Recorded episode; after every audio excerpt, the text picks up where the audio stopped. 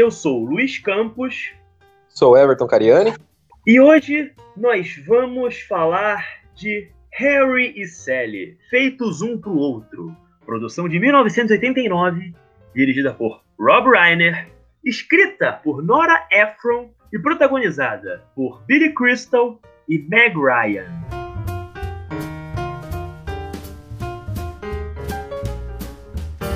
E hoje nós temos aqui um convidado especial. É, por favor, queira se apresentar. Olá, eu sou o Célio Secari. Célio Secari, amigo de Everton Cariano. Everton, por favor, como você e Célio se conheceram? Conta aí pra gente. É uma história de amor que não tem muito tempo, mas que foi paixão à primeira vista. Cara, eu conheci o Célio porque o Célio é, ele é roteirista, né? Ele faz quadrinhos. Inclusive, ele tem um quadrinho muito bom, que é o Garotos do Reservatório, que ele fez com o Fábio Cobiaco. E eu tava vendo um vídeo do Pipoque Nankin, em que ele participou, e lá ele citava o quanto ele é fã de Tarantino e de Kevin Smith. Tarantino nem, nem chamou tanto minha atenção, mas quando o cara falou Kevin Smith, eu falei, opa, Aí eu dei uma, uma pesquisada ali no, no Facebook. Eu nem lembro a mensagem que eu mandei, mas eu sou, ao mesmo tempo que eu sou cara de pau, eu sou muito tímido. Então eu mandei uma mensagem falando, cara, eu vi que você é fã do, do, do Kevin Smith, eu acho bem difícil encontrar fã do, do Kevin Smith, pelo menos na minha bolha, assim. E aí mandei uma mensagem pro cara, o cara já prontamente respondeu, a gente começou a trocar ideia. Vimos que a nossa cinefilia tem muito em comum ali do, dos filmes dos anos 90, do, desse cinema independente e tudo mais. E aí, esses dias conversando com ele, ele comentou comigo quando a gente fizesse sobre o Harry Seller era para chamar ele, e aí está. Vamos nessa. Então, beleza, sério. Então você, assim como o Everton, é outro fã de Kevin Smith, né? Então, go gosto bastante, viu? Ah, meu pai, hoje vão ser dois contra um aqui. Espero que, espero que o tema não volte mais uma vez. Já tá virando um tema recorrente aqui no Sessão Fossa, o Kevin Smith. o filme pode não ser do Kevin Smith, Kevin Smith aparece, daqui a pouco tá uma assombração.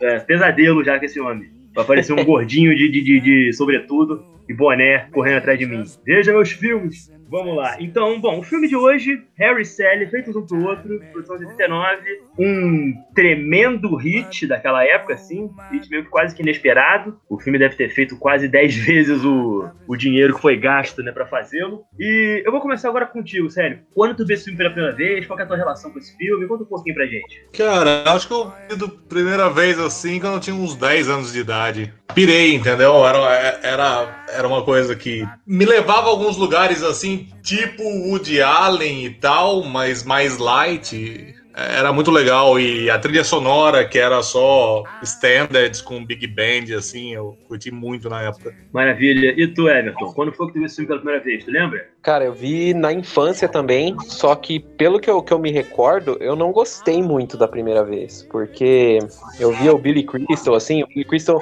eu acho que o cara de lá com uns 30 e poucos anos e já tinha cara de ser uns 50. Então eu pensei, deve ser um filme de romance com gente velha, deve ser drama, deve ser chato. Então eu, eu vi assim, não, não, não, achava tanta graça. Aí eu fui eu fui rever na adolescência, aí um pouco mais aberto, e gostei pra cacete, cara. Doce, aquelas inserçõezinhas assim dos, dos velhinhos, falando da, da, de como eles se conheceram, se apaixonaram. É um, deixar o coração quente. E eu sempre tive um lance de, de gostar muito de pessoa idosa, porque eu não conheci minhas avós. Eu sempre fui abençoado com a ideia de ter uma avó. Vi aquelas velhinhas ali, já me deixava confortável. E é um filme que eu venho revendo sempre, assim assim, sempre me faz bem revê-lo. É, definitivamente é um tremendo feel good movie. Eu acho que eu só fui ver esse filme já, sei lá, no final da adolescência, quando eu tava ficando adulto, assim, eu nunca dei muita moral. Porque, como eu falei, assim, é um gênero que eu fui postando ao longo dos anos e eu não dava muita atenção a ele, né? Porque, afinal de contas, eu sou um homem, então o homem não vê essas imagina, né? De romântica. Sou uma mulherzinha. Mas, ah, também acho que eu gostei logo da primeira vez que eu vi, assim. Eu fui revendo esse filme várias vezes ao longo dos anos, né, quando passava na televisão e tal, eu sempre parava pra assistir. E essa questão do Billy Crystal, o Billy, o Billy Crystal na época, ele já tava com uns 40 e pouquinhos anos de idade, assim. Eu agora não lembro se ele é de 45, se ele é de 46, assim, ele já tava nos, ele já era um homem de meia idade, ele era mais velho do que a, a Meg Ryan, acho que isso é notório, né, pra quem vê hoje em dia, né, embora no filme eles sejam eles têm basicamente a mesma idade, fica meio óbvio que tem uma diferença ali, né? Minhas ressalvas eram justificadas. Pois é. E, aliás, essa questão, eu queria. Você comentou isso, eu até queria trazer mesmo pra discutir. Eu, eu tô naquela rede social, Letterboxd, não sei se vocês conhecem. Vocês estão ligados? Tá ligado, Célio? Sim. Pois é, então eu fico lá fazendo minhas resenhas, eu gosto né, de fazer os comentários. Né? Eu vi um, um, um, um, crítico lá que eu acompanho, ele fez um comentário que eu achei sensacional, que é o do tipo assim: as gerações futuras ficarão confusas de por que é, a melhor companhia para Meg Ryan no seu auge era o Billy Crystal. Uma coisa mais ou menos assim. Mas assim, eu tenho que admitir a parada. Por mais que, beleza, em termos de beleza, ela, enfim, né? Não tem comparação, né?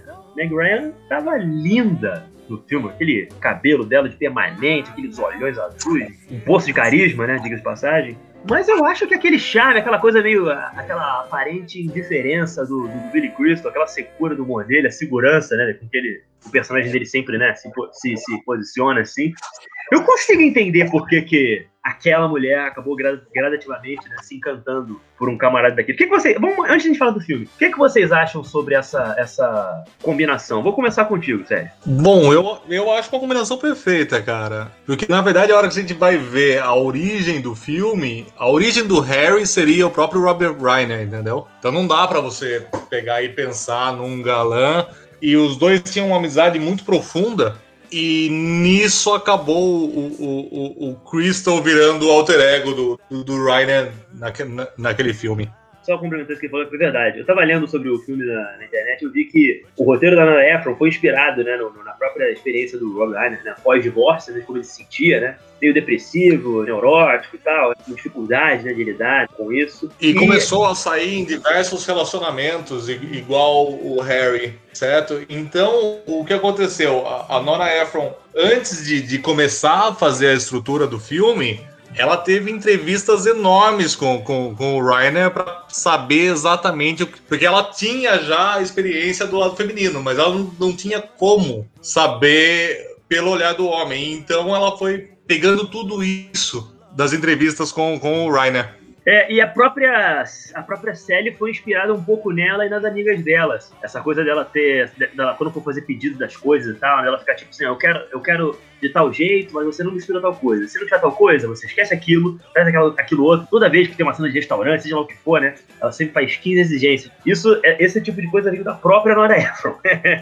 veio, veio da própria Nora Ephron e, e, depois teve um episódio que uma vez ela pediu para uma o pedido dela no, no avião e a moça pegou e falou assim: Nossa, você faz, faz o pedido igual a menina do, do, do, do Harry Styles. Pode crer. Eu ia falar que o, o Billy Crystal, no, no, filme, não só no filme, mas você não pode considerar o Billy Crystal um cara bonitão. A gente deixando nossa masculinidade frágil de lado aqui, o cara não é um cara que, você, que enche os olhos. Mas o personagem casa tão bem nesse filme porque ele é carismático. E é algo que eu sempre trouxe para mim, assim. Eu sempre, eu nunca me considerei um cara bonito, mas com carisma, com bom humor, assim, eu sempre conseguia chegar numas menininhas, sabe? Então eu trabalhava esse ponto meu. E é basicamente o que ele é ali, cara. Ele é um cara que ele é ok, vamos dizer lá aquelas tabelas que os americanos gostam de fazer, né? Ele é um, sei lá, um six, no, no máximo. E só que o cara é muito carismático, velho. Ele tem um senso de humor rápido, ele tem uma, uma presença, assim, quando ele entra num debate, ele, ele fica no debate e vai insistindo na, na ideia dele. Eu acho que o, o personagem casa perfeitamente o que o papel pede, cara. O Billy Crystal é foda. É o filme que eu passei a admirar ele pra cacete.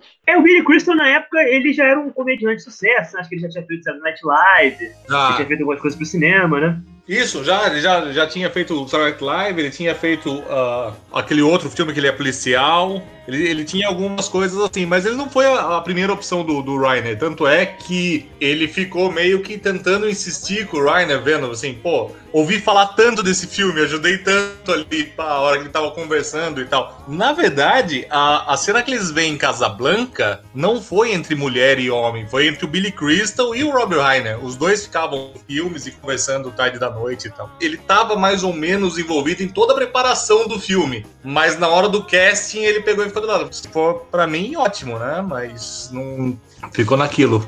Por um momento, daí depois o, o Reiner chamou ele. Pois é, eu li até que o, de propósito, para preparar para o papel, o Billy Crystal ele teria se isolado do resto do elenco e tal, tudo no local separado, para entrar um pouco na, na vibe né, de solitário do, do Harry. Que né, eu saiba não, a, a, filmagem do filme, ela, ela foi bem diferente, porque por ser filmado em Nova York, uh, geralmente elenco, ah, e diretor iam para um restaurante dali, comiam, entendeu? Era, era uma coisa, foi uma coisa bem assim. Tava vendo ah, é? entrevistas deles falando sobre isso. Sim, eles pegavam e iam nos mesmos lugares e tal. Na verdade, o que aconteceu foi que uma hora ele falou pro Rob Reiner assim: escuta, agora eu preciso fazer o personagem. Né? Não dá para ele se envolver tanto em termos de maneirismos e tal. Eu só quero confirmar aqui que eu tinha. Eu, eu juro que eu tinha lido isso em algum lugar. Que eu, a preparação dele ele teria se mantido. Eu li isso no IMDB, o IMDB às vezes é um pouco. Nem sempre é 100% confiável. Cara, deixa eu aproveitar para fazer uma, uma pergunta pro Sério. Eu entrei na questão lá de como a gente se conheceu e tal, e que a cinefilia dele também tá bem atrelada aos anos 90. Quando o cinema, os filmes de romance entraram na sua vida, assim, você sempre gostou? Lá na sua adolescência, você tinha amigos que também gostavam de filme de romance? Ou como eu e Luiz, assim, sempre foi um lance mais solitário? Cara, eu acho que uh, Harry Sally foi um dos primeiros filmes de, de, de, romance que eu vi assim, e eu falei, uau! Porque o romance parecia real, sabe? Perto das outras coisas. Era uma história um pouco mais humana perto do, perto do que eu tava vendo. Então eu achei incrível isso. Não sei se pode ser considerado. Eu vi After Hours no Corujão, entendeu? E aquilo me pareceu extremamente real. E depois disso, um pouco depois disso, vi Harry Sally. Aí depois já fui pra, Casa Blanca e tal. Casa Blanca é incrível até hoje. Casa Blanca foi o motivo de eu começar a fumar. Quando eu comecei a fumar, porque. ah, você também é desses, olha só. É, é, é, o, é o motivo mais idiota pra alguém começar a fumar, né? Pegar e ver o Bogart e falar assim: Uou, é uma boa ideia. Em sua defesa, todos os motivos são idiotas. Não existe um bom motivo para começar a fumar. Existe pra, existem vários pra você parar. Pra você começar, Exato. não tem nenhum. Eu sou ai, o único ai. aqui que não fumou, então. Na, Continua verdade, assim. Leva, leva a sua vida assim, pelo amor de Deus. Pra largar essa porra, puta que pariu.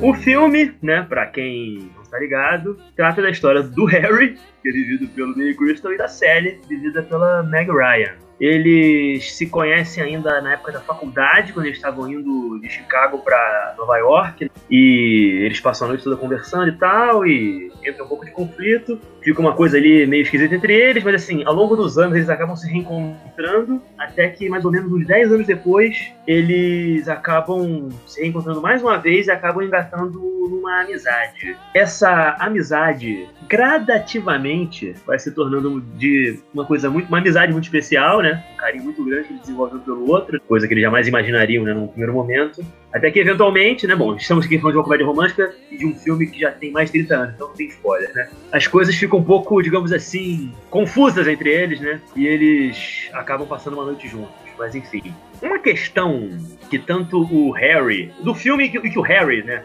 ele vocifera algumas vezes, seria da impossibilidade entre um homem e uma mulher serem amigos.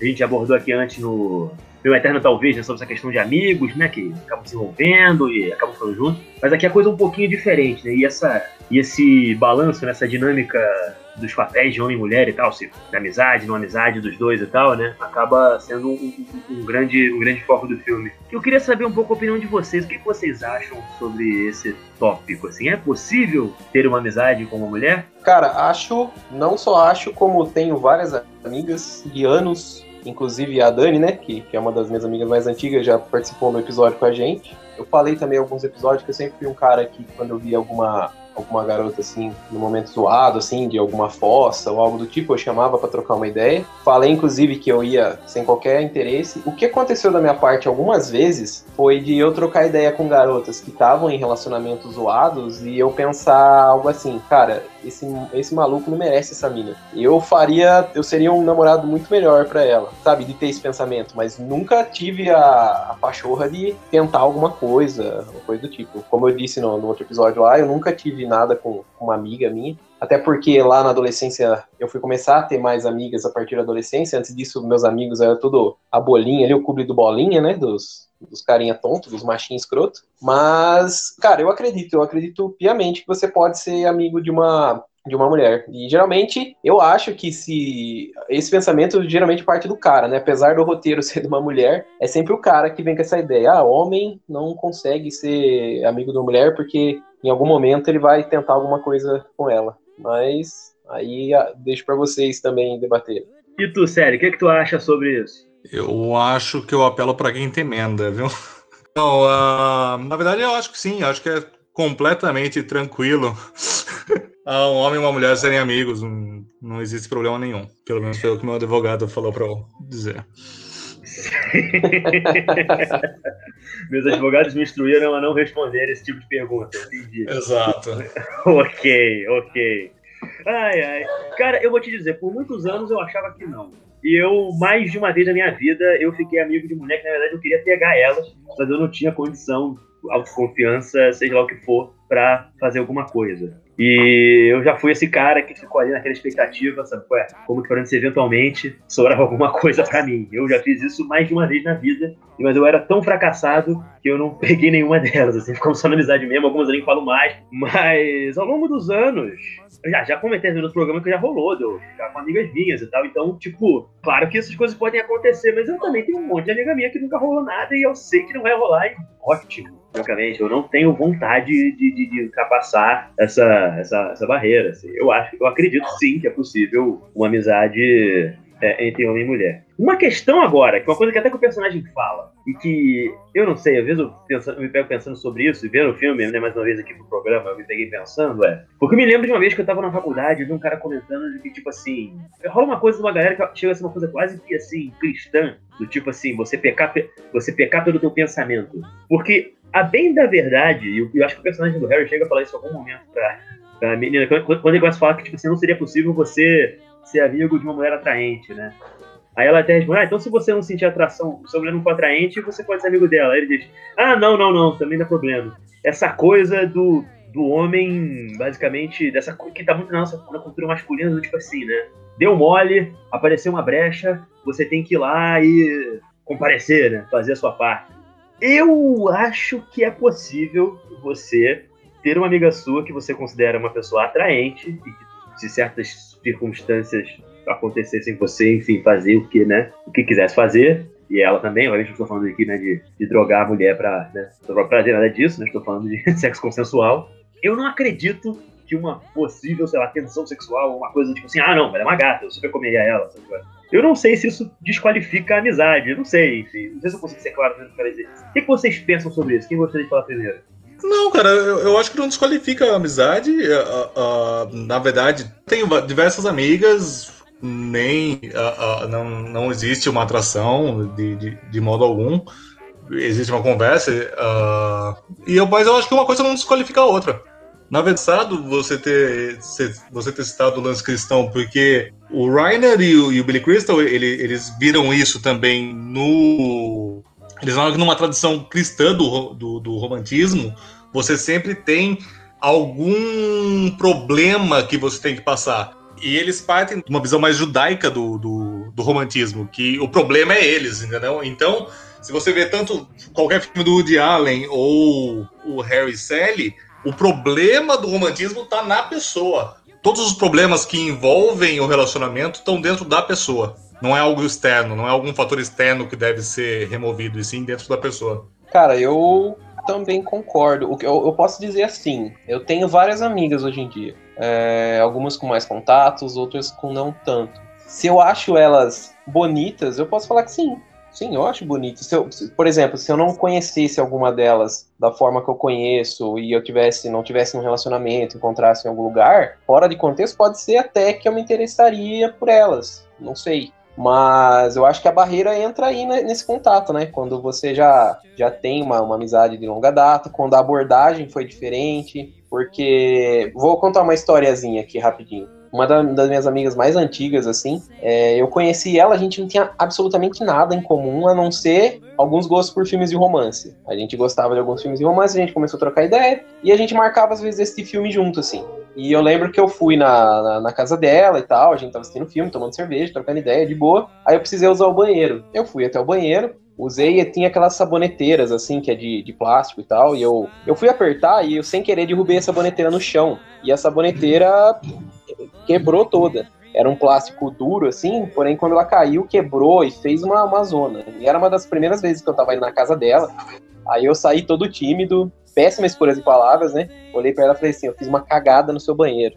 Ela perguntou o que aconteceu. Eu falei: ah, derrubei essa saboneteira. Ah, não, tudo bem, tudo bem. Beleza. Fui embora. Eu, como amigo, eu quis fazer uma surpresa para ela. Eu comprei uma saboneteira, embrulhei e coloquei uma dedicatóriazinha assim, enviei pelo correio. Não quis entregar pessoalmente, enviei pelo correio. Aí quando chegou, ela curtiu e tudo mais. Aí eu comentei essa história com um amigo meu, né? Ele falou assim: E aí, por que, que você mandou? Você tá querendo pegar ela? Eu falei: Não, cara, a menina é minha amiga. Eu fui lá, quebrou o negócio e mandei. Por que, que você não foi entregar pessoalmente? Ou deu, na, deu a grana pra comprar? Eu falei: Não, eu quis fazer uma surpresa, uma pessoa que eu gosto, minha amiga, não sei o quê. Ah, eu acho que tá querendo comer, mano sabe? Então a, a, parada realmente tá na cabeça das pessoas, cara. Eu em nenhum momento tive interesse. Eu acho que eu, eu ia ser o meu lance tentar conquistar a mina com a saboneteira. Não faz sentido nenhum. Cara, é isso. Isso é uma parte da dinâmica masculina que é muito fogo. É, eu acho que até cheguei a mencionar isso outra vez. Eu tenho a impressão que mulher consegue ser amiga de homem. Homem é que tem essas porra pra ser amigo de mulher, né, cara? Tudo é uma desculpa, é um troço, é uma parada. Tem uma cena no filme, por exemplo, que eu lembro que o, tá o Billy Crystal e o Bruno Kirby, né, jogando lá, enfim, praticando tacadas de beisebol, né? E ele tá dizendo do barato que é ser amigo da. amigo da, da Célia, né? E o cara fica tipo, mas como é que é isso aí? Não vai rolar nada? Não vai fazer nada com ela, não? Tipo. E não, cara, eu, eu, gosto disso. Ela traz uma outra, de uma outra perspectiva sobre as coisas e tal. Eu também, ao longo da minha vida, eu também, cara, era fogo, assim. É, a, a, bom, a minha primeira namorada foi minha amiga, por alguns anos, assim. Muito tempo depois é que acabou rolando, mas. Eu nunca, até algum tempo antes, assim, do enfim, chegar nela, que eventualmente veio dar um namoro, eu nunca tinha, sabe, maldado muito a coisa, sabe?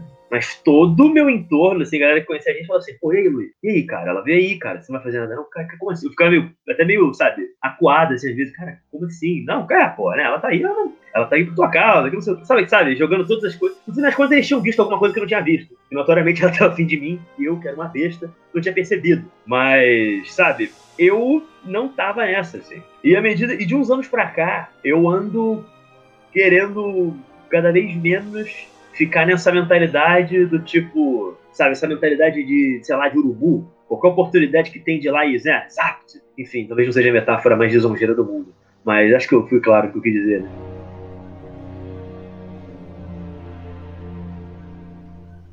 Uma coisa também que difere muito esse filme de uma série de outras comédias do gênero, assim, que torna ela até especial até hoje, ele é um filme que, em vez de mostrar um casal que conhece e fica interessado, se apaixona e começa a sair, você tem, na verdade, uma, uma amizade, né, um contato de duas pessoas que vão se conhecendo ao longo de um bom tempo, né, e se revêem e tal. E você vai vendo, por mais ou menos uma hora do filme, a intimidade entre os dois, né, sendo, sendo cultivada gradativamente. Eu acho que isso é uma parte que torna o filme tão interessante, como eu já comentei, né? Você não que, que quebra um pouco a, as expectativas que a gente normalmente tem sobre, sobre o gênero. De cabeça você não consegue pensar nem em tantos filmes assim que, que, que sigam isso tão fielmente, né? O que, que vocês acham sobre isso? Assim, vocês acham que isso seria um dos fatores que tornam esse filme tão interessante? Eu acho que é um filme tese, né? É um filme que ele pega e coloca uma, a, a, uma pergunta logo no início, né? Se dá para existir um relacionamento entre amigos.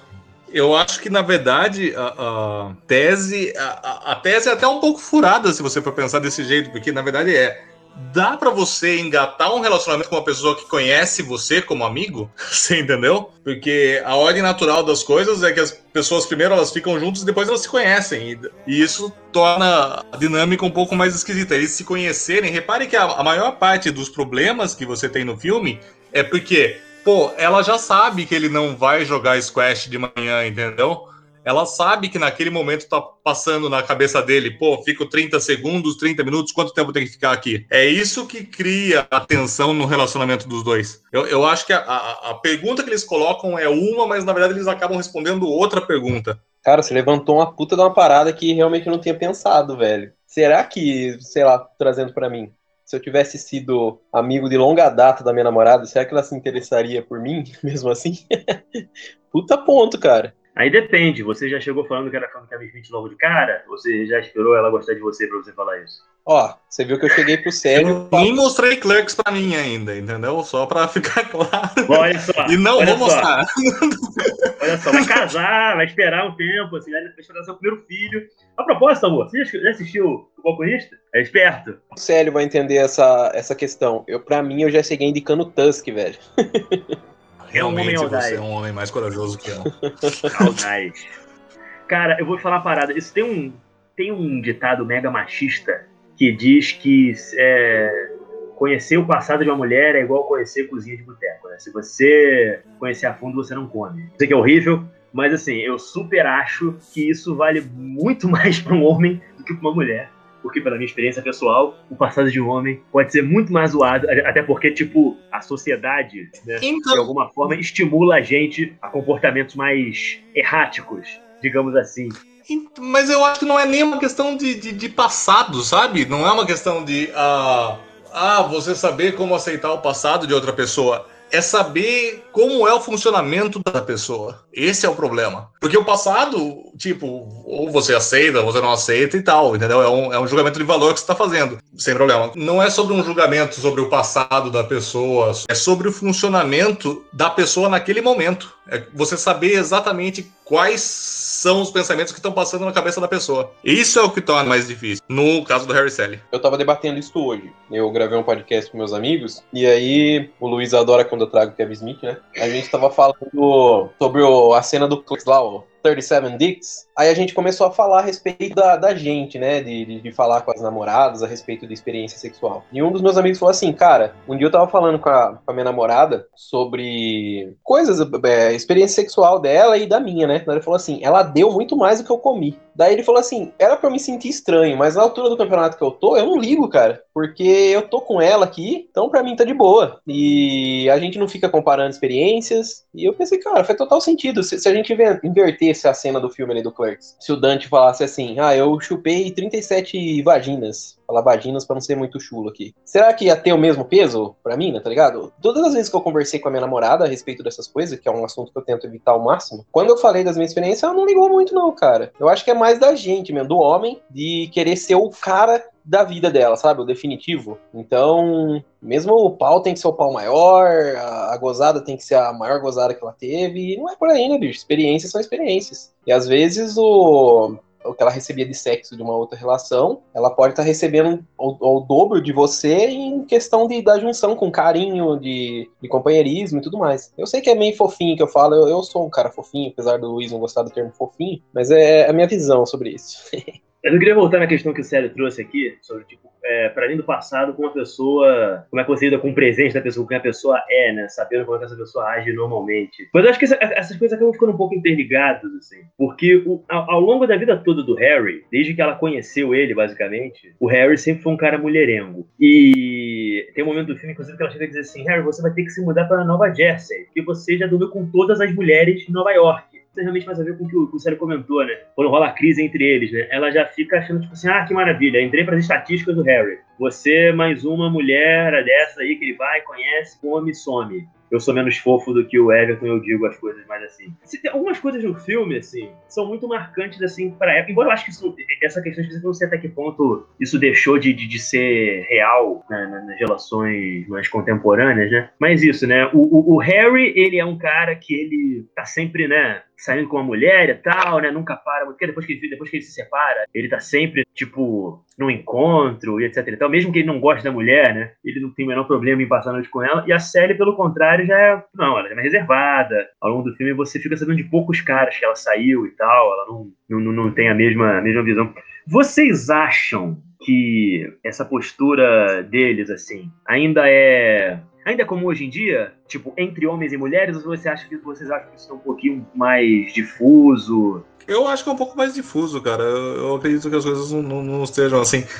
notar que a, a, a, Nora Ephron, né? Porque ela pega e fala, pô, o Rob Ryan é, é um humanizer. Mas ela vê isso até como um, uma forma de defesa dele. E é isso que ela tenta jogar no, no, no Harry, sabe? Ser uma forma de, de, Porque você vê que ao mesmo tempo que ele tá saindo com diversas mulheres dele, ele tem aquela reação de que acabou o meu mundo. Ali no filme, pelo menos, os parâmetros é, dá, dá a entender o quê? A série ela, ela ainda procura um amor, só que ela não tem pressa para encontrar. Então ela não, não sente a necessidade de ficar transando com um e com o outro para tentar encontrar o amor. Enquanto, enquanto o Harry ele teve um amor, ele sofre pela falta daquele amor, Só que ele, ele precisa estar tá nativa, né? Ele precisa estar tá, tá correndo, conhecendo mulheres. Inclusive tem um encontro lá que ele, que, ele, que ele comenta com ela que ele fala que foi péssimo. Só que mesmo assim, no final da noite, ele transou com a mulher. Então é algo que, não sei, cara. Não sei se eu tenho uma visão um pouco mais retrógrada, mas é um pouco do que acontece com a gente mesmo. Pelo menos eu, em finais de relacionamento, assim, os conselhos que me davam, ah, vai pra balada, vai lá, você encontra uma mina, você pega, já era, você volta pra casa, pelo menos tá feliz, sabe? E ao tempo que eu vi amigas minhas passando por essa essas coisas, elas davam tempo para sossegar, cara. Óbvio que não é regra, obviamente, né? Mas da, da, minha vivência das pessoas que eu conheci, quando terminava um relacionamento, ela dava uma parada, pensava, não saía se envolvendo com qualquer um, até porque se uma mulher sai de uma situação dessa e começa a se envolver com outro, os outros já vão começar a falar bosta, né? Vai falar, ah, é puta, tá saindo com um monte. Quando, velho, se ela, se ela quer isso, tá totalmente no direito, bicho. Eu até aconselho, sai mesmo, se quiser, dá um rolê, conhece os caras e já era. Eu tenho. Antes eu tinha uma visão totalmente torta dessas coisas, sabe? Teve uma namoradinha minha que falou que após o primeiro relacionamento dela, ela saía, todo final de semana ela pegava alguém. E eu ficava, como você pode fazer isso? Você tem que dar um tempo para segurar, curtir a, a fossa, assim, pra você não fazer erro, não sei o que. Velho, que bosta, cala a boca, Everton. Vai falar merda. Não tá pegando ninguém, tá dando conselho pros outros ainda. Cara, isso é foda. Eu também era bem mais moralista que essas paradas quando eu era mais novo, assim. Eu acho que era uma puta inveja porque eu não pegava ninguém. Então, tipo, saber que, tipo, a mina tá, tipo, aí zoando, sei lá, eu, tipo, acho que era uma coisa assim, pô, então me pega, né? Secretamente era muito assim, pô, então, porra, bota aí nessa aí também, né, cara? Vamos aí, porra. Tu esquece de mim. Mas eu não tinha coragem de mandar uma dessas, ou de escrever dessa forma, mas era o que eu sentia em vários dos casos. Morando no Rio de Janeiro, né, cara, na grande cidade, eu não sei como é que é. Bom, o Everton, ele mora no interior de São Paulo, né? Eu moro na capital do Rio. Eu imagino que essas dinâmicas sociais sempre são um pouco mais diferentes, porque é mais fácil você se perder no Rio, assim. Tem muita gente que você não conhece, você vai passar boa parte da sua vida sem dizer um bom dia, um boa tarde para várias pessoas que muitas vezes moram no mesmo prédio que você, moram na mesma rua que você. Então eu acho que, eu suponho, assim, não sei, eu não tenho muita base pra falar disso, mas eu acho que essa dinâmica da, da, da essa dinâmica sexual, né? De uma mulher sendo mais protagonista do seu desejo, e tipo, é isso aí, foda-se, acabou o namoro, agora eu só quero curtir, não tô afim de nada, sabe? De se encarar como, sabe, um ser sexual, que tem necessidades, enfim. Eu suponho que seja mais fácil como é fazer isso morando numa grande cidade do que num, num, num lugar menor, não sei. O que vocês acham? Inclusive, um espaço em Nova York, inclusive, né? Que acho que não fica maior do que isso. O interior é uma bosta, não só esse lance de da mulher ser dona da própria sexualidade, de ser dona da, das suas escolhas. Eu, por exemplo, quando eu tentava, insistia no final de relacionamento, porque eu achava que eu não ia conseguir outra namorada, cara. Porque interior é. Você não imagina que você vai encontrar outra pessoa que você vai se identificar assim, né? Então eu, eu insistia ao máximo. E por insistir, eu tentava, fazia surpresinhas e tudo mais. Algumas até bem. Vou deixar para os próximos episódios ali pro final, se a nossa audiência começar a cair, que eu começo a buscar as histórias do fundo do baú lá. Deixa quieto. Por enquanto eu vou segurar. Mas é bem isso, cara. Aqui é, é muito. O interior é muito moralista, sempre foi, sem. Você encara isso de família, de amigos. Às vezes o próprio, própria, o próprio amigo que está fazendo um certo tipo de atitude, ele te julga por fazer algo que você está replicando. Então é foda. E você, sério, você sempre foi de São Paulo ou você veio de outra cidade? Não, cara, eu moro no, no, interior de São Paulo, cara, mas eu acho que eu ando com as pessoas erradas, então não tive problemas com isso, não. Eu nunca tive problema nenhum com essas coisas e tal.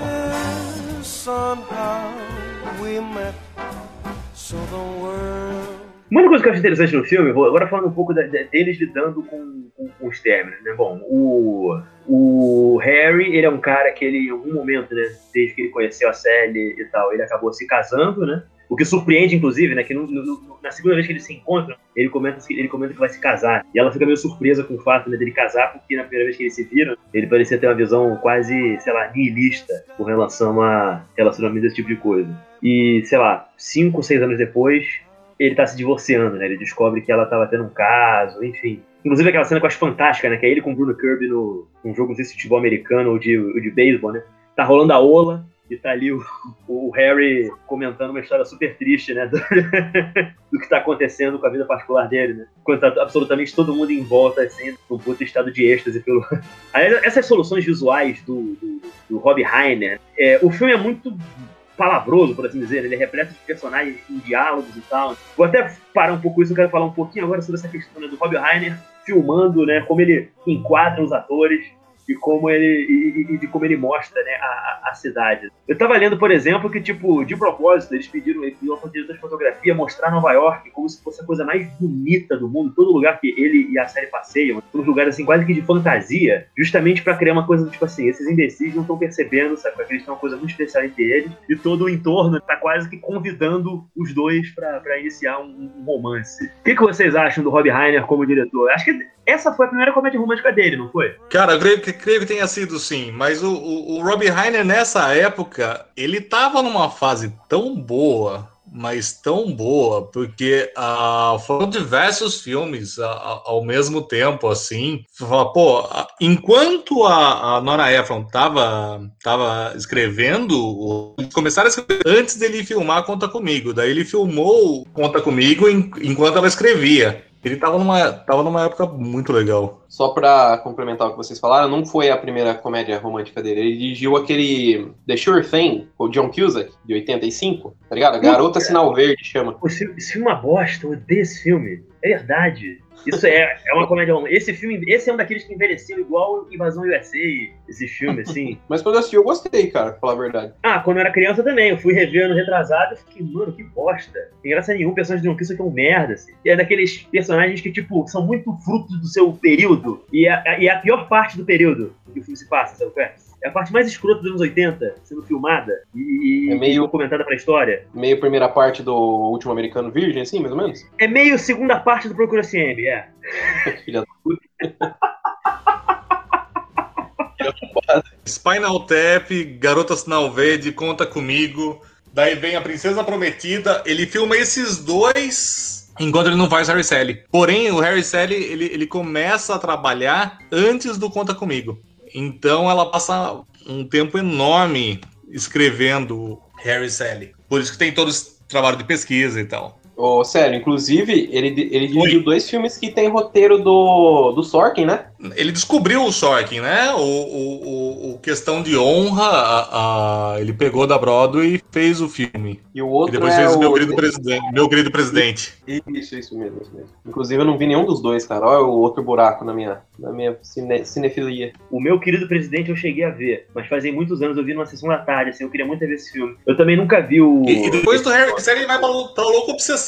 Então você imagina quantos gêneros dá pra Cabe dizer, aliás, que em uma das cenas do, do, do filme, o Harry, ele tá lendo o Luca Obsessão, né? Tem uma cena que ele tá, tá, lendo, tá lendo Misery, tá? É... Então é, é, é, bem doido. Se, se você pensar em todo o, o, o, o talento de comédia que tinha naquele filme, porque, pô, a Nora Ephron, os pais dela eram comediantes. Os pais dela eram roteiristas, desculpa. E o Rob Reiner, o pai dele era o Carl Reiner, que fez o Dick Van Dyke Show, e o Mel Brooks vivia na casa dele. E o, a primeira dupla de comédia que o, que o Rob Reiner faz é com o Albert Brooks. Você entendeu? Então você tinha um timing de comédia muito bom ali. Cabe dizer que o pai do Rob Reiner dirigiu o Panaca, do Steve Martin, que é um filme que até hoje eu tenho um tremendo carinho, assim, adoro esse filme. Ele tem algumas comédias sensacionais, né?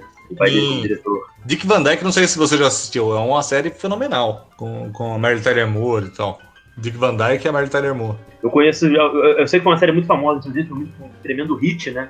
Na época, mas eu nunca assisti. Uh -huh. O, o Rob Reiner, cara, é um cara que ele é interessante. Ele, ele, é um cara que a gente não pode chamar ele de um autor, né? De, né, a variedade, eu acho, dos filmes dele. Mas ele é um cara que ele, por alguns anos, pelo menos, assim, depois, depois eu acho que ele entrou numa fase um pouco irregular, assim, mas nos anos 80, eu, eu como eu disse, eu não, eu não, tenho, eu não tenho simpatia alguma pelo Grande Sinal Verde. Foi uma fase muito boa da, da carreira dele, né, cara? Ele fez vários filmes que até hoje são clássicos, assim, respeitados, admirados do período. Ele também tem um filme que eu acho muito simpático. Ele é um filme menor, mas que remete um pouquinho ao Harry Sally de alguma forma, porque também lida com a dinâmica de um casal, que é o História de Nós Dois, com o Bruce Willis e a Michelle Pfeiffer. Isso já fez lá, no, lá pros anos 90, que é um casal que tá beira do divórcio. Eu tenho memória. Eu, assim, eu lembro que não era, não era nada genial, assim, mas eu lembro que eu tenho também uma memória afetiva bacana sobre esse filme. Assim. Eu sei que de 2000 pra cá já tem umas coisas que varia muito. Tipo, ah, esse filme é bacana e esse aqui é, uma, é meio caído, né? Mas o Rob Reiner, ele foi, né?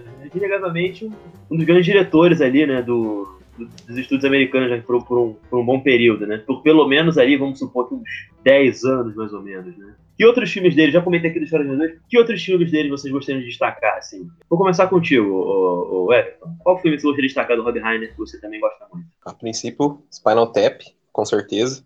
Esse filme tem que ser destacado por todo mundo, porque uma das melhores comédias dos anos 80. O Stand By Me, né, que foi a primeira adaptação dele do, Stephen King. Adoro esse filme, revejo e tenho a mesma sensação de sempre. É, ele fez uma, uma sequência boa de, de, de, filmes ali. Ali pro meio eu confesso que eu não assisti, cara, alguns filmes dele. Eu acho que o último ali do, dos anos 90 que eu vi foi o Misery, que é de 90, né? Aí eu acho que o último dele que eu vi, de, de, mais, mais contemporâneo assim, foi aquele Bucket List com o Jack Nicholson e o Morgan Freeman. Gostei, cara. É um filminho formulaicozinho, assim, mas é bem gostosinho de assistir. E ver essas lendas juntas não tem preço, né? Mas vai você, sério. Eu vou destacar a questão de honra, né, coitado? Ficou sozinho ali, pô. Eu acho que sim, é a Spinal Tap, Princesa Prometida, que eu gosto bastante, Logo Obsessão e o Questão de Honra. Tem, tem um outro filme que eu acho muito simpático do Rob que eu queria comentar aqui. É um filme mais recente, assim. Ele recebeu um título nacional que é uma vergonha, que é Um Amor de Vizinha. Michael Douglas e Diane Keaton. Embora o foco não seja, na verdade, o amor dele com a vizinha, né? Embora isso apareça, né? Muito mais a questão do personagem do Michael Douglas com o neto dele, né? Do a, filho que ele já não tem. A, a Sally é da Diane Keaton, né? Se for ver bem, a Sally é da Diane Keaton.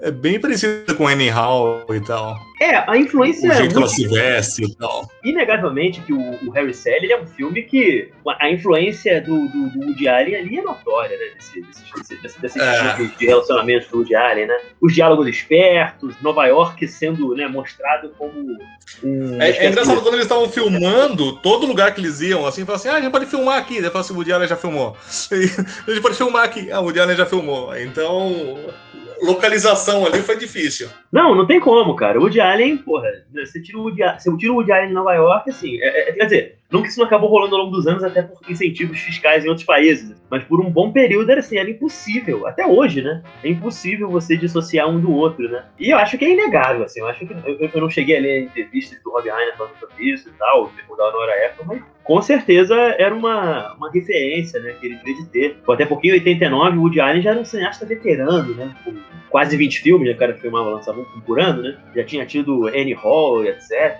E como você falou, realmente, eu não tinha pensado muito nisso, mas a própria maneira da personagem da Meg Ryan se vestir, embora um pouco mais feminina, né, aliás, a, a Diane Keaton, né, ela tem por hábito colocar um vestir, né, umas roupas e tal que, né, uhum. umas peças de roupas que são um pouco mais fica ali, né, entre o masculino e o feminino, né? Eu, eu, eu, fico pensando no quanto que a moda feminina não deve ter evoluído só de dos, dos estilistas observarem como ela se vestia nos filmes dela. Provavelmente ela deve ter um impacto muito maior na, na cultura pop, né, com relação a isso, né, do que não só na cultura pop, né, na, na, na moda, né, do que talvez é, seja comentado. Enfim, não sei, não sou um especialista em moda. Mas é realmente, cara, a Meg Ryan, ela ela tá sempre com umas calças e tal, ela é sempre bem vestida. E são roupas assim que não. que escondem um pouco o corpo dela, por assim dizer. Que combina muito com a personalidade da, da Sally, eu acho. Uhum. Uma coisa bem sóbria, assim, né? Cores não chamativas.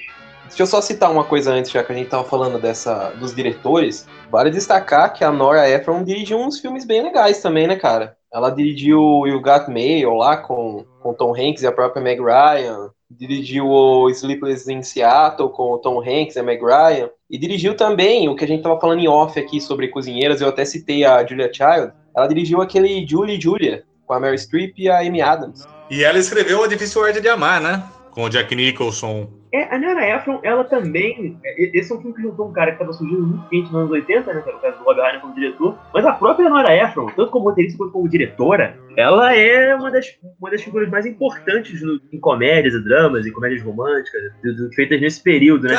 Eu, particularmente, não sou tão fã da Nora Ephron como diretora. Eu acho que, por exemplo, em Seattle é um filme que, pra mim, envelheceu muito mal. Tem coisas muito bacanas ali, mas, no geral, eu gosto do final do filme, sabe? Porque uma comédia romântica tem muito disso, né? Do casal ficar junto, né? O coraçãozinho se aquecer. Tem vezes que isso fica tão na sua cara. Tipo assim, essa é a parte pra você ficar meio triste. Essa é a parte pra você virar a cabeça e dizer, ó... Oh, que me incomoda um pouco, sabe? Às vezes me, me, me afasta um pouco da Nora Ephron. Mas ela é uma figura muito, muito importante, né? Cara, eu, eu, não sei dizer porque eu gosto muito da Nora Ephron, entendeu? A, a... Porque, na verdade, ela já era uma, uma jornalista, uma escritora muito boa. Certo? Ela escreveu diversas coisas. Se casou com um dos repórteres do Watergate. Ela começou a ter um caso, ela largou dele e escreveu A Difícil Arte de Amar, que é, foi exatamente sobre o relacionamento dos dois. Aí ela se reinventou como roteirista. Ela já era uma escritora assim que uh, uh, escreveu na Esquire, escreveu em, diversas revistas e com artigos excelentes assim. Ela sempre teve uma língua bem ferina, uh, era comparada a Dorothy Parker e tal da época. É, é isso. Eu já tinha ido sobre isso, não tinha ido tão a fundo. Bom, agora eu vi, ela foi casada com Carl Bernstein, né, que é um dos caras envolvidos nesse lance do Watergate que você comentou, e depois ela casou isso. com o Nicholas Pileggi aí foi o marido dela até o final da vida dela, ou Sim. talvez da vida dele, que acho que ela faleceu primeiro, infelizmente. Ah. Que é o Nicolas Piletti, pra quem não tá ligado aqui, gente, é o cara que fez o livro que gerou os bons companheiros do Scorsese. Você vê que também que na hora de escolher marido, ela também não, não ia. Gravei um podcast sobre os bons, os bons companheiros hoje, hein? Eu já fico jabá aqui, ó. Panela do Satanás Podcast. Maravilha. Mas eu admito, assim, ela como roteirista, diretora e tal, eu não sou tão. Eu não acho tão legal. Tem umas coisas bacanas, mas tem umas coisas delas, tipo. O próprio Sintonia de Amor, eu acho que é um filme que não envelheceu muito bem, sabe? É um filme importante e tal, mas não acho ele tão bacana. Michael Anjo Sedutor, isso já é dos anos 90, né? Aquele filme que o John Travolta ali de um anjo, né? Eu acho, sabe, um filme correto. Eu tenho uma certa coisa assim com a filmografia dela, francamente. Não me agrada 100%. Embora ela seja uma figura muito importante. Eu acho que eu não sei, talvez. Mas o Rainer também não. É. O Rainer, Agora... o Rainer também, pô, você sai aqui dos anos 90 e fala assim, não! Tem umas bombinhas ali, bicho. Tem umas bombas. Pois é. Eu acho que eu ainda prefiro ele do que ela. Porque eu tô vendo aqui os filmes dela que ela dirigiu. Bom, fora os que eu não vi, eu não gosto de nenhum, praticamente. Michael, Bilhete Premiado, tudo bem que aí já foi a fase mais ruim dela, assim, né? O Esta é Minha Vida eu nunca assisti. E nem o Dia de Louco que eu preciso, que é com o gênio Deus Steve Martin. Mas eu admito que prefiro ela escrevendo para outras pessoas dirigirem do que ela mesma fazer os dois. É, é, dela aquele do John Travolta com a Lisa Kudrow? Eu esqueci o nome. Ilha é Premiado. Isso, isso. Eu lembro de ter assistido esse. Trilha sonora maravilhosa, um filmezinho mais ou menos, pra caramba. É eu, eu gostei porque na época eu tava, tava muito fã de Friends. Aliás, falando em Friends, vocês curtem a participação do Billy Crystal lá no, no Friends junto com, com o Robbie Williams? Eu acho aquilo incrível, cara. Um dos momentos mais engraçados de participar de, de convidados, assim. Ah, maravilhoso. Rouba a cena de todo mundo e tal, os dois ali, né, tomando a conversação de incrível. Eu acho o Billy Crystal um cara incrível, francamente, assim. Tanto como ator, quanto como diretor. Eu gosto muito do Esqueça Paris, que é uma outra comédia. Esqueça Paris é um que eu gosto. É, Debra Winger, né? Isso, isso, me tô tentando lembrar que era minha. Debra Winger. É, é bem eu... legal. Mas tem mais ou menos o, o, o mesmo DNA aí do, do, do, Harry Sally. Outra coisa que tem mais ou menos o mesmo DNA é Mad About You. Se você for ver aquela série, nada mais é do que a transposição dos dois personagens para uma vida de casado. Ah, muito! Você tem toda a razão. Louco, louco por você, para quem já passou dos 30 e vê isso na Bandeirantes. É totalmente muito essa dinâmica, assim. Tem uma coisa entre você fazer eu não sei, cara. Pra mim, Nova York é um dos lugares mais fetichizados que tem, assim, no cinema, assim, né? Acho que eu, nunca fui pra fora do Brasil. Um dia, e a minha fantasia desde criança é ir pra Nova York, que tem muito a ver por causa de séries e filmes, né? Porque a impressão que eu tenho é que aquele lugar é, é meio mágico, assim, sabe? Acho que seria a minha, a minha Walt Disney, assim, sabe? De tentão. Eu tenho uma vontade enorme de caminhar pro Central Park. E essas histórias que se passam em Nova York, assim, eu, eu, percebo que, tipo assim, seja de crime, ou seja, né, histórias de casais, enfim, é, é, enfim, coisas mais assim cotidianas, né? Eu tenho a impressão que, tipo, parte do meu interesse no filme já, já, já sou fisgado se, se passar em Nova York, assim. Não sei se vocês também têm um pouco isso com, com aquele lugar. Antes eu queria perguntar se vale a pena assistir o Mad About You. Que eu sou fãzaço da, da Ellen Hunt, cara. Muito! O, o As Good As It Gets é um dos meus filmes favoritos, sem exagero. Tô procurando cara, uma... About You vale muito a pena. Paul Reiser faz um ótimo Billy Crystal. E a Ellen Hunt é um presente, né? Vale muito para nós. Com toda certeza. Mas eu tava falando essa questão de Nova York. O que vocês acham disso de Nova Vocês também têm um pouco isso? Tem, ou, ou, ou, se não for Nova York, tem alguma outra cidade, algum lugar assim que já ficou meio que mitológico por causa do cinema, assim, que vocês também têm um pouco disso, que nem eu tenho com Nova York? Cara, eu, eu tenho pavor de, de, de, de viajar para qualquer lugar, entendeu? Então, eu aqui prefiro ter as coisas aqui, minhas lembranças aqui e, e não precisar ir para lugar algum. Ai, cara, eu não tenho tanta. Eu, na verdade, eu nem foco muito nisso, assim. Alguns algumas ideias de, de, de, fetiche de cidade que eu tenho, assim, é pelo Japão, cara. Curiosamente tem pelo Japão. Às vezes eu, eu pego uns filmes japoneses, assim, totalmente aleatórios porque eu, de romance, porque eu gosto de ver eles andando por cenário. Mas em filmes americanos eu não, não paro para pensar tanto nisso, não, sinceramente. Você chega em Nova York não vai estar tá tocando Gershwin, a fotografia não vai ser em preto e branco, entendeu? Você vai estar olhando as coisas, vai ter cores, então você fala assim, não, não preciso.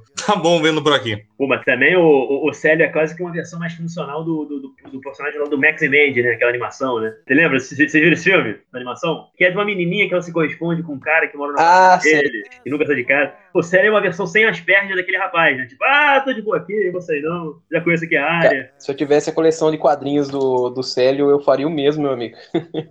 don't get around much anymore. É, eu comentei, eu comentei no começo do programa que essa questão que sempre afastou um pouco as pessoas do filme de alguma forma é tipo assim, caraca, por que, que o parceiro romântico dela é o Billy Crystal, né?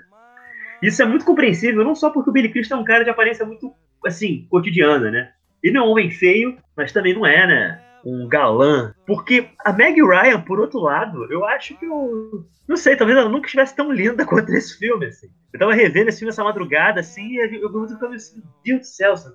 Que diabo de mulher bonita, cara. Meu Deus, como é que pode o, o, Randy, o Dennis Quaid ter mandado um chifre dessa mulher, cara? Enfim, o que, que vocês pensam da Meg? A Meg Ryan, é, não- não- acho que não por causa desse filme, mas assim, ela foi uma uma atriz que por anos ela ficou muito marcada como uma musa de comédias românticas. O que, que vocês têm a dizer desta belíssima, incrível veterana? Cara, eu gosto dela, mas ela, ela- ela teve isso de, de começar logo ali no, no, no Harry Sally e ficar meio marcado, ficar meio estereotipada como, como aquele tipo. Eu comentei com o Luiz em off que eu nunca. O crush que eu nunca tive nela, assim, nessa revisão eu acabei tendo forte, cara. A menina realmente é linda, é carismática. Vou revisitar alguns filmes dela, vou pegar alguns que eu não vi também. A mina realmente, ela, apesar de ter, como o Conselho falou, ela ter ficado marcada por esses papéis assim, eu acho que, cara, é o tipo de atriz pra mim que até um filminho meio meia boca assim, pra mim passa. A mesma coisa pegar a Julia Roberts, cara. São grandes atrizes, mas eu até os filminhos mais meia boca pra mim eu assisto sorrindo. Tem uma coisa também que eu queria mostrar, já é uma coisa mais íntima mesmo. Eu queria voltar numa outra questão que eu acabei mudando de assunto. Como eu comentei ali, o mais pra trás, assim, o, o Billy Crystal, ele é um homem divorciado e em algum momento chega a ter esse diálogo, no momento que ele até reencontra né, a, a ex-mulher dele, né, quando ele tá numa loja, né, com a Meg Ryan pra comprar acho um presente de casamento, né, pros amigos dele, né. O Bruno Kirby e a Carrie Fisher, né, que são respectivamente amigos, né, da, do Harry e da Sally, eles, bom, chega um momento do filme que era pra rolar um, um double date ali, né, os dois acabam se interessando e isso acaba virando um casamento meses depois. Tem um momento que, enfim, nesse inteirinho acaba reencontrando, né, a ex-mulher e tal, tem lá um surto, né, no apartamento dos dois, quando eles estão se mudando, e tem aquele diálogo que eu acho muito bacana, que tipo, tá o, o Harry lidando muito mal com tudo, e a Meg Ryan fala aquilo que eu comentei mais cedo, né, tipo, você vai ter que se mudar de Nova York, você vai ter que ir pra Nova, pra Nova Jersey, porque você já dormiu com todas as mulheres de Nova York. E o que que isso ajudou você? Isso fez você esquecer um pouco mais a, a sua ex e tal? Cada um tem uma questão, né, de alguma forma, né, com seus relacionamentos mais marcantes. Ele tomou essa, esse chifraço da ex-mulher e ele passa depois o resto do, do filme, é, eventualmente ele tendo encontros e tal, né? E a personagem da Meg Ryan, né, bom, ela também chegou a morar com um cara que separou dela, enfim. Depois ela descobre que esse cara vai se casar e ela surta. E é justamente dessa coisa dela, dele ter casado com outra mulher, desse ex-namorado dela, e ele nunca ter proposto o casamento pra ela, que faz ela, coitada, né, entrar, né, numa, numa puta crise. O que, que vocês acham sobre a maneira deles e das, das, das neuroses dos dois? O Billy Crystal é um personagem dele, tá, tá lidando tudo com sexo, assim, né? Eu vou, eu vou pegar o máximo de mulher que der pra eu pegar, porque eu tenho que esquecer minha mulher. E a personagem da Meg Ryan tá muito mais bem resolvida com o relacionamento, até descobrir que o ex dela tá se casando com outra mulher. O que, que vocês acham disso, assim? Vocês conseguem se identificar de alguma forma com algum dos dois, ou já viram isso na vida de vocês? Enfim, queria voltar um pouco para essa questão. Cara, antes de entrar nisso, a gente tá falando durante o episódio que o, o Billy Crystal é o, não pode ser culpado por ser o cara mais lindo do mundo, mas o cara, ele é trocado pela, pela mulher dele pra um cara mais feio ainda, bicho. O cara parece meu pai, mano. Ele tem uns cinco fios de cabelo na cabeça. Mas se você reparar bem, o filme se passa num universo paralelo em que as mulheres são todas bonitas e os homens são todos feios. Então, naquele Exato. universo, o Billy Crystal ele é um dos bonitos. Talvez um cara lá, que até que a, a série tá saindo, né? Que tem uma cena que eles estão numa festinha ali, né, particular, né? Lá com, com os amigos, né? Que ela leva um cara, acho que era o Julian, se não me engano. Esse é o cara mais padrão que tem, assim. Talvez um pouco o Joe, que era o namorado que ela tá ainda no começo do filme, né? Que ela separa. Sim, Mas não tem homem bonito naquele filme. E você tem a Meg. Ryan ali, e, e- a gente tem que aceitar o fato de que a Meg Ryan é, é só uma mulher comum de Nova York também. O filme é pra gente, velho. Ah, tá bem representado a gente aqui. O que, que você acha, Sérgio? Cara, eu gosto do Billy Crystal. Eu não tenho muito o que dizer, cara. Eu gosto do Billy Crystal. Mas essa dinâmica. Eu consigo. Eu não sei exatamente o que a Meg Ryan viu nele, mas tá ali, cara. tá ali. Eu até consigo ver, porque sem sacanagem, assim, o Harry, ele é um cara que ele transmite uma autoconfiança e uma certa aura de indiferença perante os outros que quando um homem consegue fazer isso sem só forçado e sem só acusão, esse cara é um dos caras mais resistíveis do mundo. Eu percebi isso. Assim. E uma coisa que sempre me falhou na vida é a minha incapacidade de emular esse espírito do, do, do Harry. Eu tenho certeza Ele- disso, porque não é pela beleza dele. Ele tem um espírito meio Fonze, né? Não é exatamente Fonze, brother. É como se o animal interior dele fosse o Robert Mitchum. Ele tá pouco se fudendo, assim. É muito. Isso é muito cativante num homem por algum motivo que eu não entendo. E eu já percebi que várias mulheres concordam com isso, assim. No Leatherbox mesmo, eu vi uma mulher comentando sobre um filme antigo do, do Howard Hawks com Cary Grant, né? E ela fala algo mais ou menos assim: não há nada mais apaixonante do que um homem sentimentalmente recluso. Uma coisa assim. E eu acho que o personagem dele, ele é a encarnação disso, assim. Tanto que, tipo, a Sally é a única pessoa, a única mulher, né, que, que tipo, gradativamente vai passando, né, por essas, por essas barreiras dele, né? Especialmente depois dele ter sido abandonado pela maneira como foi, né? Foi uma experiência muito horrorosa. Então acho, acho que isso, todo o cinismo que ele tinha antes, né, de casar com ela, voltou com muito mais força. Exatamente. Eu- eu- vocês acham que o filme realmente direciona pra ele realmente acreditar que pode existir uma amizade entre os dois? Porque já vamos entrar pro, pro final aqui. Porque depois vai ter a vai ter um momento em que eles que a Sally tá mal, ele vai lá consolar ela e eles acabam tendo uma noite de amor ali. Só que ele, enquanto ela acorda toda toda feliz, toda sorridente, ele acorda preocupado e tudo mais. Vocês acham que ele ele ainda acreditava que, que eles poderiam ser só amigos ou ele também tava com o pezinho atrás? Porque você nota em algumas cenas, assim, principalmente aquelas cenas que eles estão entre vários amigos e que a Sally tá namorando outro cara, ele tá namorando outra mina, então quando a Sally beija o, o cara assim, ele fica com um olhar meio de ciúme. O que, que vocês acham dessa dinâmica? Eu, eu acho que, que passa um- uma verossimilhança muito grande, né? De que- você, mesmo que não, que não tenha nada entre as duas pessoas, você tem esses elementos fora do padrão. Mas esse estranhamento acontece da, da parte dela também. Ela também, ela fica meio que ela faz torta e tal, que a namorada dele faz torta e tal. Tem alguma coisa assim. Então os dois têm esse estranhamento. Eu diria que especialmente na cena do, de um ano novo, que eles estão passando juntos e tal, né? E dançam. Eu acho que ali já fica. Eles já entram numa coisa em que, tipo assim, os dois estão interessados um no outro, mais do que como amigos, mas ainda assim os dois ainda mantêm aquela. Aquela pose de que, tipo assim, não, não, nada a ver, nada a ver, deixa eu falar, né? oh, oh, oh, né? Fico ali tentando se bancar, né? O, os indiferentes, manter uma pose ali, né? Nessa cena que tá os dois, né? Cada um com seu namorado namorada ali, né? Ela tá perguntando sobre a menina, né? Que é uma menina mais, uma, uma garota mais jovem e tal, né? E, e ela tá naturalmente um pouco enciumada, né? Dessa menina. E ele também tá enciumado do cara que ela tá. Que é um cara bonitão e tal, lembra se o cara é advogado.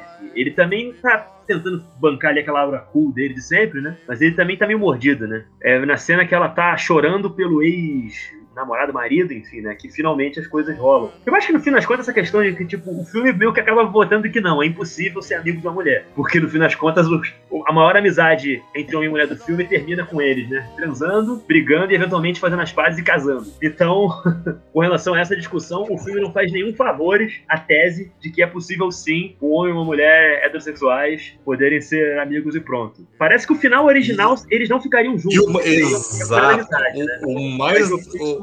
o- o original, eles não iriam ficar juntos, entendeu? Só que o que aconteceu? O Rob Reiner conheceu uma pessoa durante a filmagem. E daí ele pegou e falou assim: não, não, eles vão ficar. E daí mudaram o final pra as pessoas ficarem juntas. Agora vem, agora vem o Luiz. Fala pro Rob Reiner fazer terapia, não colocar no roteiro dele, seu maldito. Porra, Ô, Luiz, mas ele quando- deve ter feito. Ele, é muito, ele lidou muito melhor do que o Kevin Smith.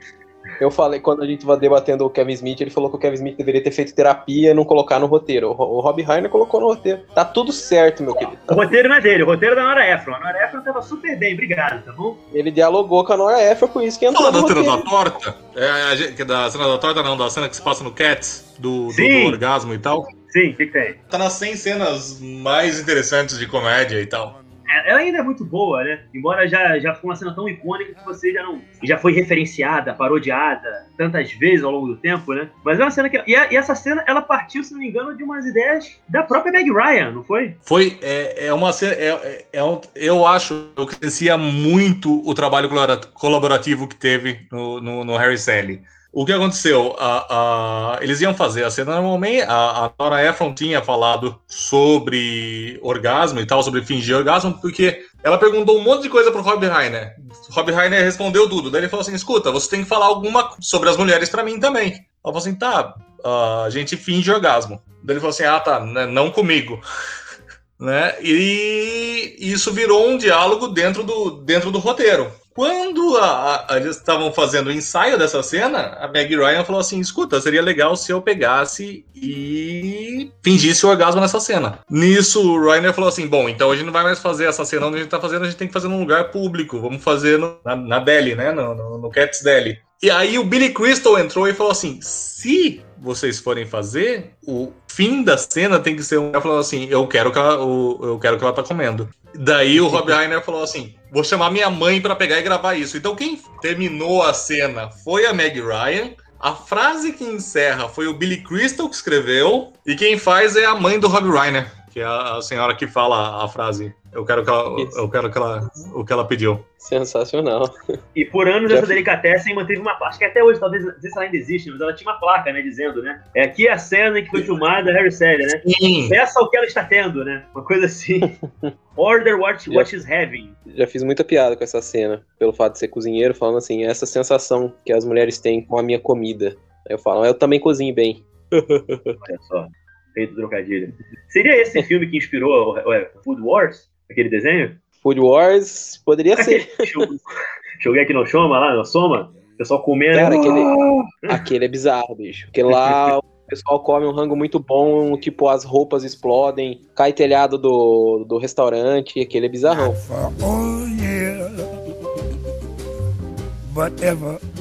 Depois de muitas idas e vindas, passa uma noite juntos finalmente depois de anos. É tudo muito maravilhoso até amanhã seguinte com o Harry completamente sem jeito sobre o que fazer, como agir, a Sally insegura também de como é que o cara vai lidar com tudo e tal. Aí sim você tem, né, a famosa crise do casal, né, que toda comédia romântica tem, né. Eu não sei, vendo esse filme pela última vez, eu fico com a impressão de que, tipo, uma coisa, tipo, beleza, a gente já sabe que o Harry, ele é o famoso come e foge, come e some. Ela, por outro lado, fica numa coisa meio louca em que, tipo assim, eu lembro que tem uma cena que eles estão, tipo, pensando no que, que, eles vão falar um pro outro, né? que eles marcam de jantar no mesmo dia, né? Aí fica uma coisa do tipo assim, é, eu acho que eu vou pedir pra, né, dizer que foi uma besteira, ou que isso deveria acontecer de novo. Aí ele tá pensando, nossa, tomara que ela diga primeiro que isso, né, não deveria ter acontecido. E acontece exatamente isso. Ela diz que não deveria ter sido, ele né, fala super aliviado, né? Nossa, pois é, e não sei o que lá. Mas depois fica aquela coisa ali, ali meio esquisita entre os dois. O que, que vocês acham que aconteceu ali entre eles? Ah, eu acho que não teria como não ficar esquisito, né? Tantos anos de amizade e tudo mais. Eu acho que aquele diálogo ali ainda é tranquilo perto do que ele vai falar. Depois ele deixa meio subtendido que ele transou com ela por pena, né? Que é aí que realmente começa o momento de crise. É, é o que o Célio falou lá no começo, cara. É um filme bem incrível, assim. Eu, eu acredito que se se existisse um, uma amizade de, dessa proporção e eles chegassem a, a transar e tudo mais, ia ser mais ou menos aquela dinâmica ali. Não sei se depois. É que ali faz parecer bonito, né? E que eles se reencontram e tudo mais. Mas seria um bagulho meio tenso. Ainda bem que eu nunca passei por isso, cara. Que eu não sei se eu saberia lidar muito bem, não. O que você acha, sério? Cara, não sei. Eu acho que foi muito de como as pessoas conversam e tal. É complicado porque as pessoas têm expectativas diferentes, né? Me parece que rola aquela velha questão que esse é um filme que, tipo, não é uma mentira que ele contou para ela, ou é, sei lá, né? Não é porque tem uma outra pessoa. É, um, é um filme em que a crise do casal se dá porque eles são basicamente dois grandes neuróticos. Ele fica com receio do que fazer agora, estragar tudo que tem com ela, amizade e tudo mais. Ela também fica, só que ela também, ao mesmo tempo, ela não quer virar, como eu comentei, estatística, né? Das transas do Harry. E essa coisa dela sentir que, tipo, ele, é, ele ficou com ela por pena. Não me parece que era o que ele queria dizer, né? Mas acaba sendo interpretado dessa forma. Me parece ser aquele velho drama da incomunica incomunicabilidade entre as pessoas, né? Quase que uma maldição, muitas vezes, né? Entre entre casais e pessoas que se gostam. Né? Essa ideia do, de, de ter transado por pena fica subtendido, mas ele, ele não se esforça para resolver de pronto, né? Ele deixa meio marinando o negócio. Não, não, não, não, não, vejo isso, não. Você tem os diversos telefonemas que ele dá para ela, a, a, a, se humilhando e tal, e querendo conversar com ela. Eu vejo aquilo como, como um, um modo de tentar redenção. Eu acho maravilhosa a cena eu... que ele tá cantando Call Me Liga pra ela, vai, vai deixar mais uma das, da sala, a, a 149 mensagem da semana na secretária eletrônica dela, né? Aí ele pega o microfonezinho dele e fica cantando Call Me. Eu acho aquilo maravilhoso. Isso que o Luiz falou é interessante, porque eu sempre tive a, a, ele, ele se humilhando e tal. Eu sempre vi mais ele como tentando reatar a amizade. Mas aí, para ele realmente identificar que ele estava apaixonado por ela, é quando ele toma atitude e vai até lá de fato. Mas é interessante esse, esse ponto. É porque fica essa dualidade, né? Amigo, amor, amigo, romance. Pra mim fica uma coisa que, tipo assim, ele se amarrou tanto quanto ela. Ele já, tá, ele já tava gostando dela há muito tempo, aquela noite combinou de rolar, né? Me parece que no fim das contas, eu acho que a Sally tava querendo que ele dissesse assim, não, Sally, aquela noite foi muito especial, a gente, sabe, não pode ignorar ela. E como ele ficou muito naquela, sabe qual é? Porque ela também tava um pouco insegura, né? Mas como ele ficou muito nessa, então ela acabou ficando meio puta. Aquela coisa que é horrível das pessoas, de tipo assim, eu quero que você diga aquilo que eu quero ouvir, mas eu não vou te dizer aquilo que eu quero que você me diga. Uma coisa, sabe qual é? Entende? E, e me parece que rola uma coisa meio assim, não sei se eu fosse ser claro, mas me parece que rola uma coisa assim entre eles, assim. Ele peca por, né, ser cagão, basicamente, e ela por não chegar a dizer, não, cara, vou te mandar um papo, Harry, sabe? Qual que é a sua, sabe qual é? Tem uma coisa aqui, você tá querendo ignorar a verdade entre a gente. Tipo, você pensa em algo torcendo para que a pessoa não concorde com você. É, me parece que era meio que isso. E o final, isso vai combinar com outra cena, no outro Réveillon, que ela tá puta da vida ali, né, com os amigos dela ali, né, dançando com o Dudu pra ir embora, e ele tá andando solitário por Nova York, e ele finalmente decide que, não, chega, você não pode ficar assim. E tem, para mim, um dos melhores diálogos do gênero pro mundo, e a declaração de amor do Harry, pra mim, até hoje, é uma das minhas favoritas, assim. Não diria nem só do, do, do, do gênero comédia romântica, não, acho que do cinema mesmo, belíssimo. Na mim, é ela e a do, do Jack Nicholson lá que eu citei antes, do, do As Good As Gets, apesar que ele faz merda, né, depois da declaração dele lá, do You Make Me Wanna Be a Better Person, mas as sim. duas estão no, no, top. É maravilhoso. Como é, que, como é que o Billy Crystal fala mesmo? Você lembra, sério? É, é... Final, né, que é quando você descobre a pessoa que você quer passar o resto da vida junto, você quer que o resto da vida comece o mais rápido possível. Mas tem eu todo acho... um monólogo antes disso, né? Então, Solilóquio é o nome. Solilóquio é nome. E diga de passagem assim, se ela não voltasse para ele, eu voltava para ele. Eu ia falar isso. Até eu beijaria o Billy Crystal nesse momento. E eu já tava indo só pela aparência, então. ai, ai. Billy Crystal, o herói romântico mais improvável do mundo, né? A gente nunca provavelmente veria um cara que nem ele nos anos 40, nos anos 50, fazendo um filme Pô, você tinha o Bogart, né? cara, que não era muito diferente. O Bogart também, se você for ver, não era um galanzão, não.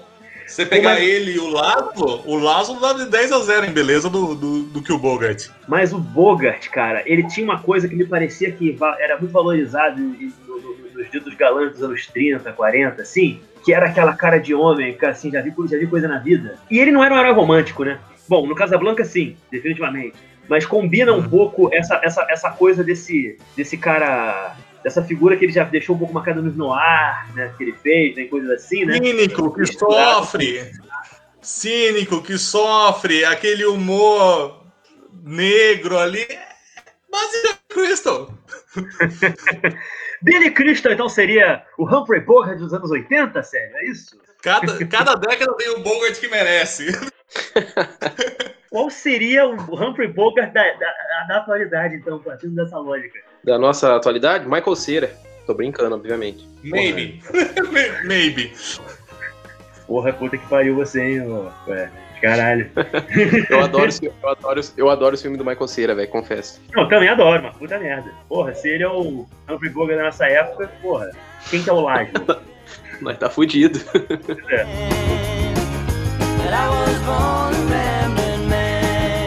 Bom, então vamos dar, dar aqui a nossa famosa cotação pro filme. Eu queria saber de vocês, meus amigos, que nota de 1 a 5 estrelas vocês dão para Harry e Sally. Eu vou começar com o nosso convidado, então. Sério, por favor. Bom, caso seja uma nota de 1 a 5, então eu acho que eu daria 4, mas uma das estrelas eu quero que coloque do lado, tá joia?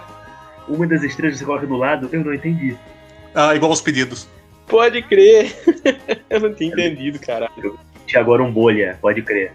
O cérebro do, do sério tá muito à frente do nosso. O cérebro do sério é o Hump, é o Hump Bogart dessa, dessa geração. Descobrimos o Hump Bogart dessa geração. E tu, Everton, que nota que você dá pra esse filme? Cara, vou ficar no 4 também. Não, 4,5. 4,5. Vou dar uma a mais, porque Vou pensar ele comparando só em, com outros filmes de comédia romântica, 4,5. Puta filme. Revi, revi ontem, já tô com vontade de rever de novo. É, pra mim, é atemporal, bicho. Eu vou dar cinco estrelas pra esse filme. Pra mim, é um dos meus filmes favoritos do gênero. E talvez seja um dos meus filmes favoritos da vida. Assim. É, eu gosto, basicamente, de todas as decisões tomadas na feitura desse filme. Desde, a escolha do elenco, dos diálogos, da, da, fotografia maravilhosa que faz Nova York parecer melhor do que ser de verdade. Mas eu não importo com isso, estou disposto a comprar essa fantasia. É, pra mim é 5. É Nota 5.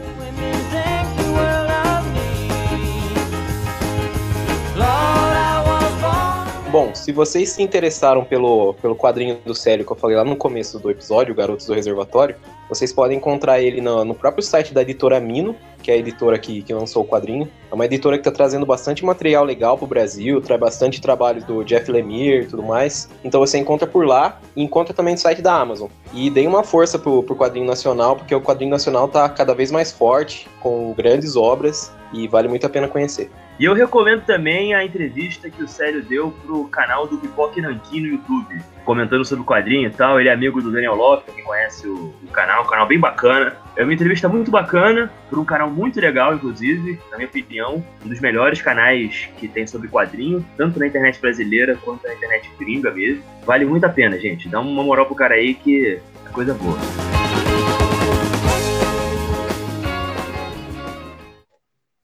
Bom, nós temos aqui um comentário por texto enviado pelo querido ouvinte Gabriel Lopes. Gabriel, aquele abraço. E ele disse o seguinte: Queria dizer que o podcast está bom, a conversa entre vocês flui muito bem, são visões sempre concretas dos filmes que vocês trazem. Estou ansioso demais para algum futuro programa de algum filme do Woody Allen também. Indica aí a minha página pra galera que curte textos e críticas sobre filmes no Facebook, chamada Um Texto que Cai. Andei parando com os textos por hora, mas sempre que eu escrever algo, postarei por lá. Abraço a todos vocês e a todos os ouvintes. É isso aí, gente. Eu já tô curtindo também a página dele, o texto que cai, bem bacana mesmo. Algumas opiniões polêmicas também, acho que é bacana até. o pessoal que gosta de discutir né, sobre filmes, acho bacana comentar, dar uma moral pro cara. E você vê que o moleque entende e gosta do assunto. Abração, Gabriel. Toda sorte pra você aí com essa página. Valeu, Gabriel. Valeu por escutar os podcasts. Ele tava comentando com a gente também do, do Your Name lá. Inclusive, ele teve uma, um comentário que ele falou que ele acha o Makoto um pouco superestimado. Mas enfim, vamos concordar em discordar. Polêmico! Realmente, o Gabri... Polêmico! Realmente, o Gabriel é um menino que respira cinema. Eu, na idade dele, eu acho que eu não, não era tão tão ávido fã de cinema como ele é, assim. E ele vai te indicar filme, ele te indica uma caralhada de filme, você não consegue acompanhar, mas eu acho muito foda isso, esse tipo de paixão. Valeu mesmo, Gabriel. Sua página tá, tá indicada pro pessoal aqui, página muito boa. Continue com seus textos, não desiste não, que, que é bem da hora carregar essa bandeira, cara. Pois é, meus caros, como alguns de vocês já sabem, né? Nós começamos recentemente um quadro aqui, o Disque Fossa, onde os ouvintes podem mandar um pouco aqui a sua história, comentar sobre algum fracasso, sobre alguma vitória, se quiser também, né? Sobre a sua relação aqui com o podcast, enfim. E a gente vai ouvir aqui um depoimento do meu conterrâneo Cristiano Rodrigues. Ouçam aí o que ele tem a dizer para nós. Fala pessoal do Sessão Fossa, tudo certinho? Quem fala aqui é o Cristiano, do Rio de Janeiro. Já dei espetáculos lá no Panela e tô escutando vocês direto, vendo live também. Sempre bom ter um papo diferente sobre cinema. Tô escutando o programa de vocês, muito maneiro, muito legal. História de fossa, assim, eu não tenho tanta história de fossa, porque eu só tive dois namoros, tenho 30 anos, mas só tive dois namoros, comecei tarde, e dois. O atual tá sendo longo e o anterior também foi. Então, tipo, tem mais história de amores platônicos, que eu era muito tímido na adolescência. Então eu não tinha coragem de chegar nas meninas. Eu criava todo o roteiro na minha cabeça, mas na hora de falar engasgava, travava, saía nada a ver com nada. Então, assim, esse recado é só pro pessoal que já foi, não sei se vocês eram, pessoal que era aquele adolescente tímido, que não tinha coragem de chegar nas meninas, não tinha confiança, era eu. Então, isso me evitou de ter tantas forças assim, porque eu nem tentava. Mas tive muitos amores platônicos, muito si. Então, admiro muito o pessoal que que de fato se jogava desde sempre, que se joga até hoje, que tem aquela coragem de, de vir com o não eu já tenho. Então é isso, pessoal. O recado é, se você não tiver coragem de falar, você não vai ter força, né? Mas não sei se é o recomendado. Valeu, um abraço. Fala, meu conterrâneo. Tudo de bom, cara. Bom que você tá numa parada boa aí, 30 anos uma boa idade. Eu lembro da minha, faz alguns anos. Não fazem tantos anos, mas fazem mais anos do que eu gostaria. Acho que como você deve ter ouvido aqui, tanto eu quanto o Everton nunca fomos exatamente os caras mais descolados da nossa escola. É, o Everton mais do que eu, na verdade. eu também sempre fui muito tímido, por muitos anos eu também gostei mais de ficar alimentando meus amores em silêncio, como se fosse um protagonista ruim de um romance água com açúcar, pior ainda. Mas é isso aí, cara. Quem não arrisca não petisca. E essas derrotas e tal, essas quebradas de cara que a gente dá às vezes na vida, sempre no fim das contas rola, rola um aprendizado, né? Ou pelo menos uma história boa pra você contar pra rapaziada depois. Mas é isso aí. Mas é isso aí. Aprendam com o Cristiano, aprendam também comigo. não deixe a sua timidez impedir que você possa, quem sabe, viver momentos especiais na sua vida, ou momentos horrorosos que vão fazer você chorar no escuro, mas pelo menos você aprende alguma coisa com eles, né? Você cria aí uma carcaça para você viver a sua vida e ter mais sorte na próxima vez. Afinal de contas, né? Não se pode ganhar todas. Valeu, Cristiano.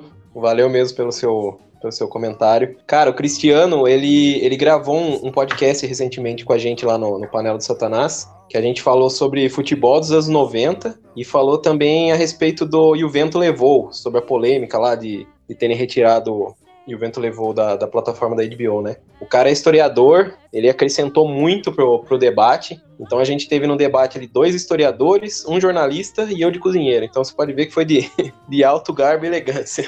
Mas valeu mesmo, Cris. Concordo com você, cara. Esse, eu também já tive esse, essa fase da, da minha vida, assim. Porque hoje eu sou um cara mais gozadinho, vamos dizer assim, mas eu já fui muito tímido. Eu já deixei de tentar várias. sequer conversar com a, com a menina, assim, por, por timidez. E, cara, eu acho, eu, eu também considero a falta de, de habilidade em chegar numa menina como uma fossa, porque você fica ali marinando na sua casa, fica pensando, porra, eu não consigo chegar na mina, então outro cara vai chegar e eu vou perder. Então, é aquela fossa, vamos dizer, fossa covarde, tá ligado? Eu já tive muitas dessas também. Foi tardiamente que eu consegui me, me, me, libertar um pouco disso, mas eu, eu sei que você passou, meu amigo. Eu sei que você passou. Valeu mesmo e fico feliz que você tá bem agora e continua assim.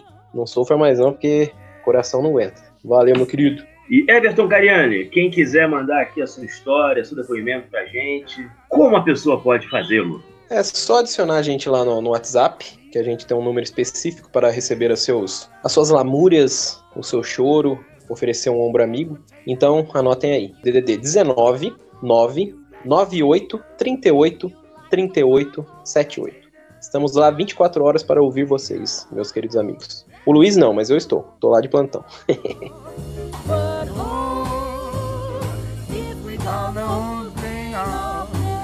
É isso aí, rapaziada. O nosso programa vai ficando por aqui. Eu queria agradecer aqui ao Célio pela participação dele aqui no nosso programa. Célio, quer deixar a mensagem? Opa, obrigado pelo convite. Adorei estar aqui com vocês. E Everton Cariani, se uma pessoa ouvir esse programa, gostou, se interessou, o que, que ela pode fazer para saber dos. para ouvir mais programas, para ter informações de quando sai um novo? Me diz. Ela pode acessar lá o perfil no Instagram Farofa de Miolos, que é onde a gente divulga o grosso dos nossos episódios, além de, de, gerar conteúdo lá, tanto a respeito de filmes de romance como filmes de terror. A gente tem também uma, uma página no Facebook, que é o Sessão Fossa Podcast. Então eu gostaria de agradecer novamente o Célio pela participação. Dizer que foi um prazer gravar com vocês dois. Um, do, um dos meus amigos mais antigos e um dos meus amigos recentes, mas ambos têm muito a ver comigo, com a minha cinefilia. Valeu mesmo e até a próxima, pessoal. Aquele abraço, pessoal. Até semana que vem.